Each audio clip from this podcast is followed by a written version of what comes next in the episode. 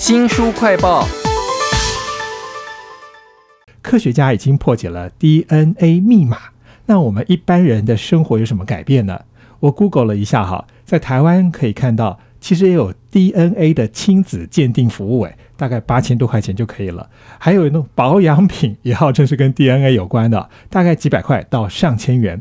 那未来还有哪一些可能的 DNA 的商品呢？怎么样认清这些商品的有效性呢？为您介绍一本超有趣的科普书《DNA 国度》，请到了台大生命科学系的丁兆地教授。老师你好，你好，大家好。这本书里头介绍了好多的商品，都非常的诱人哈。比如说 DNA 可以筛检癌症，或者是美容减肥。找你真正的爸爸，或者是判断你是不是个白人，甚至你是不是同性恋，都可以用到 DNA 哦。那老师自己有没有想要的用的服务呢？有，我看到这本书的时候，其实因为我在课堂上也教相关的领域，所以我会觉得说，如果有机会，价钱很便宜的时候，我也想来看一看我自己在 DNA 的讯息上面有些什么样的资讯。然后，其实如果大家仔细读书的话，也可以察觉到作者其实也有告诉大家说，并不是有一个基因决定论这样子的看法，而是很多时候呢，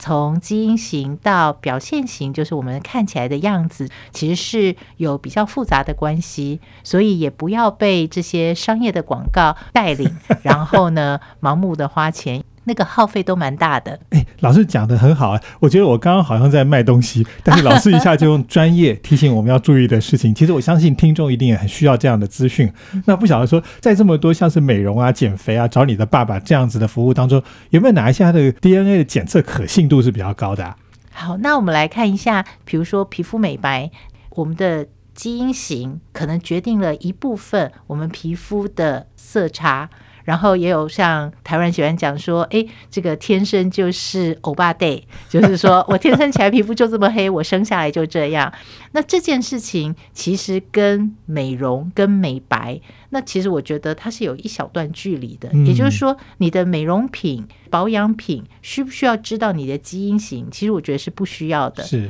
所以在书上我忘了是哪一章，他也讲到说，哎，曾经有人想过说，因为他做基因检测，然后附带的我们来卖保养品，那家公司后来倒掉了，或者是没开。这本书叫做《DNA 国度》啊，非常有趣的一本科普书，里面讲到了好多我们该知道的 DNA 的。科学知识还有很多商品都好诱人哦，其中有一个商品到现在应该还有在卖，我在台湾的网站上就有看到有人从美国带回来，其实根本不是代理哦，它就是一个很有名的牌子，叫做吐口水检验基因套组啦，这样子的东西，我很好奇的说，这样代理合不合法？还有就是说我吐了口水之后，我把它寄回去，然后他帮我鉴定，这中间发生了什么事呢？嗯哼，好，这个公司因为它没有什么中文的翻译，所以我们直接讲它的名字就是 Twenty Three Me。那这什么意思呢？就是二十三，二十三就是我们的染色体有二十三对，呃，然后 and me 就是跟你的关系。这家公司一开始的时候，它其实是想要用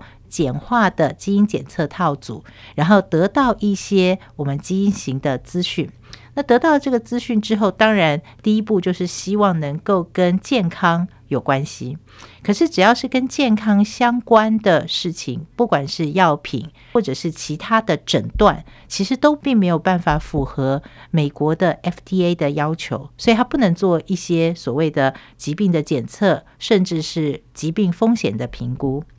那它的商业模式很有趣，他们想说，美国北美洲这边有非常多不同民族的移民，所以我们可以一眼就看出来啊，这是欧洲人，或者我们喜欢讲这是东方人、西方人这样子的差异性。那这个差异性有一部分也会在我们的基因上面留下痕迹，所以用这样子的方法，它就可以帮你。做了基因检测之后，告诉你说：“哎，你有四分之一的爱尔兰血统，然后你还有五分之一、六分之一的这个南欧的血统等等，那就很有趣。它变成一个有趣的资讯。对啊，那本身其实我的朋友就说这有什么意思？对，但是因为我们的民族比较均值性。”对我们可能很大一部分的人都是跟亚洲大陆相关的这个民族迁移过来。那我们的原住民呢，它的遗传组成是跟我们不太一样的。那我们大概就只有这两大型，那有非常少数的欧洲后裔的这个残留。可是，在美国不一样，它是在过去的一两百年之间，突然有了全世界各地的人进去，然后呢，这些人在当地通婚、生小孩，然后留下来的后代，所以非常有趣的，可以让他们看到，哦，原来我的祖先我不知道的还有这样子的一个来源。是这本书叫做《DNA 国度》哈，我觉得这家公司它检测筛检的方法就很值得注意，因为它好像不是像科学家这样子。呃，所有的那个图谱都非常细的，全部都拿出来，它可能是快速的筛检，精确性其实是有很大的差别的呀。是的，其实，在基因检测上面，不管是每一个位点全部都测，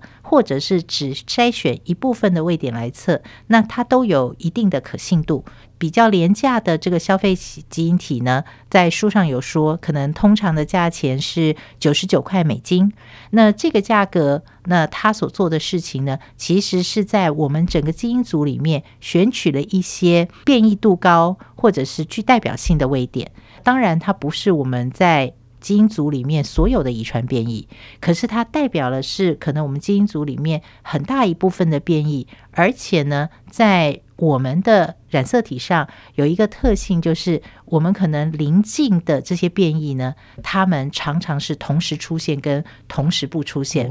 所以，当我们有一段这个序列中间有十个变异，可是这十个变异永远都同时出现的话，其实我们只要测一个，我们就知道旁边的九个应该都在。所以，这是一个可以被接受的。那只是说，如果当族群很不一样，比如说早期的人类的族群的基因体很大一部分是欧洲系的人，所以呢，亚洲的人种的这些基因体的变异呢，在里面是比较少数的。后来的资讯越来越多的时候，我们可以去修改这个快速筛检晶片上面所带的讯息。哇，原来在 DNA 这种基因检测方面有一些尝试。如果我们可以搞得清楚的话，我们看到那些商品的诉求，可能就比较知道说，哎，这东西可信度有多高了。比如说什么美容啦、美白啦，甚至想说有一些人种的特征，因为我以前有幻想过，说我如果能够改变我的基因，我是不是就可以？在几天之内，因为新陈代谢长得就开始像刘德华那么帅，好像看起来不是那么容易的事情啊。这本书叫做《DNA 国度》，那作者非常有趣，他的文笔很幽默，而且还提供很多非常实用的指南。因为很多 DNA 的检测套组都已经是消费性的产品嘛。这本书在最后面，其实他就列出了几个不同的公司，那这些公司呢，提提供非常类似的服务，因为在疾病的检测。跟风险评估上面有一些法规的规定，但是在于寻根这方面，就是找我的祖先从哪里来，那这个的规范就会稍微的减低一点。所以呢，这些公司就用这样子的商业模式呢，能够让公司持续的营运下去。可是这些公司其实他还是希望能够。做到跟健康医疗相关的产业，经由法规的一些修订，然后也是让他们有更完备的资讯可以提供审查。那在这方面呢，其实慢慢的会有一些进展。纽约时报常常会有专栏作家出去写。那早期的专栏作家就说，他把他的口水的样本呢送给两家公司，送给两家公司之后回来的资讯。很大的不同，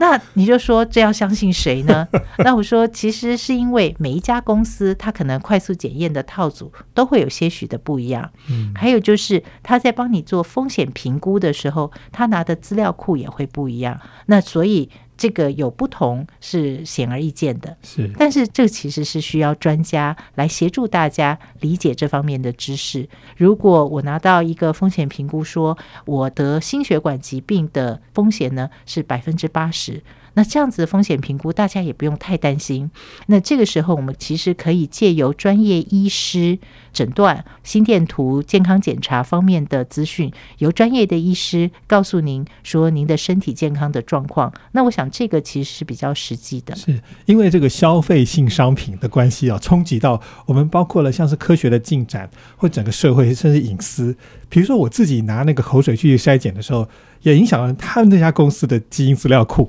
所以这个互相的影响之下就更复杂了。非常欢迎大家来看看这本《DNA 国度》，也非常谢谢台大生命科学系的丁兆地教授来为我们介绍推荐这本书。谢谢您，谢谢。新书快报在这里哦，包括了脸书、YouTube、Spotify、Podcast。都欢迎您去下载订阅频道，还要记得去按赞、分享以及留言哦。我是周翔，下次再会。